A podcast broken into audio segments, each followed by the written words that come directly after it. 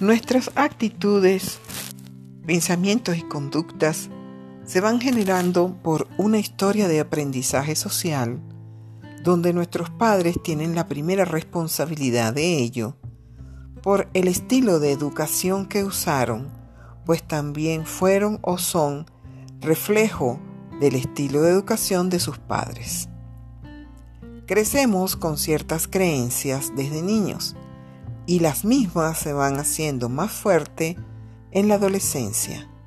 donde no sabemos qué queremos, ni el qué hacer, ni el qué ser pues es una edad de crisis de identidad, ya que se está en la búsqueda de la misma, y allí se arraigan estas actitudes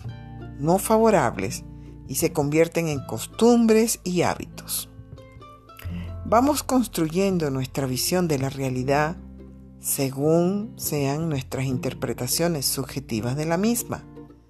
y los acontecimientos que experimentamos y en función de la educación que tengamos, de los prejuicios e ideas sobre lo que creemos es la verdad, será la calidad de dicha interpretación. Quedarse en esas actitudes en la edad adulta va a ser responsabilidad de uno mismo y no de los demás. Si nos quedamos en la soberbia, intolerancia y no trabajamos nuestra seguridad, a partir de la aceptación de nuestras debilidades y fortalezas, entonces nos quedamos dormidos y seremos siendo marionetas del ego, de la inconsciencia que nos acompaña. Es allí donde debemos aprender a dirigir nuestra mirada hacia dentro de sí mismo, de nuestro ser interno, y menos en la razón despertar nuestra alma, que es Dios en nuestra mente y corazón. De esa manera,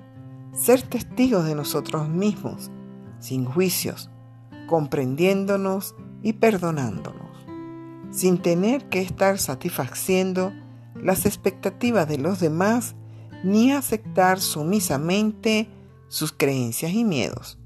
producto de sus experiencias y no de las nuestras. El relacionarnos positivamente implica crear vínculos sanos, los cuales van a depender de haber superado los apegos. El creerse que tenemos la verdad absoluta cuando en verdad estamos dormidos y despertar implica saber que hay una fuerza superior que nos da ese aliento de vida donde la sencillez la humildad, la generosidad son esenciales para danzar la vida en todos sus ritmos,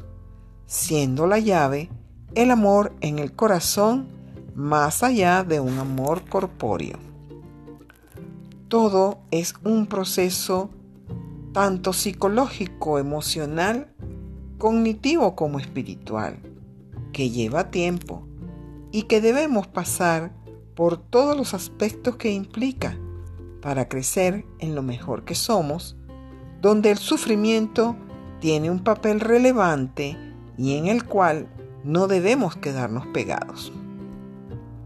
¿Qué hacer? Enfocarse en aprender a conocerse, meditar y ser testigo de nuestros pensamientos, actitudes y comportamientos de esa manera, iremos superando nuestras limitaciones, comprendiendo qué los dispara, a qué están asociados, cuán irracionales son y qué miedo nos acompañan. Reconocer esos pensamientos y emociones que conllevan a manifestar actitudes y conductas teñidas por la soberbia, el egoísmo, el no ser empáticos, el rechazar la humildad, el no comprender el punto de vista de los demás, aunque no lo compartamos, nos lleva a no darle el valor que tienen las personas y creernos que tenemos la verdad absoluta. Se trata de ir tomando conciencia de que podemos cambiar esos guiones de vida que se han convertido en hábitos y costumbres, de saber que somos vulnerables e imperfectos, que podemos equivocarnos y también que somos capaces de corregir y perdonar. Y para terminar, recuerdo que la llave de todo lo último señalado en el proceso de toma de conciencia es el amor a sí mismo, a los demás y a la vida. Con respeto a todos ustedes, la psicólogo Adriana Salazar.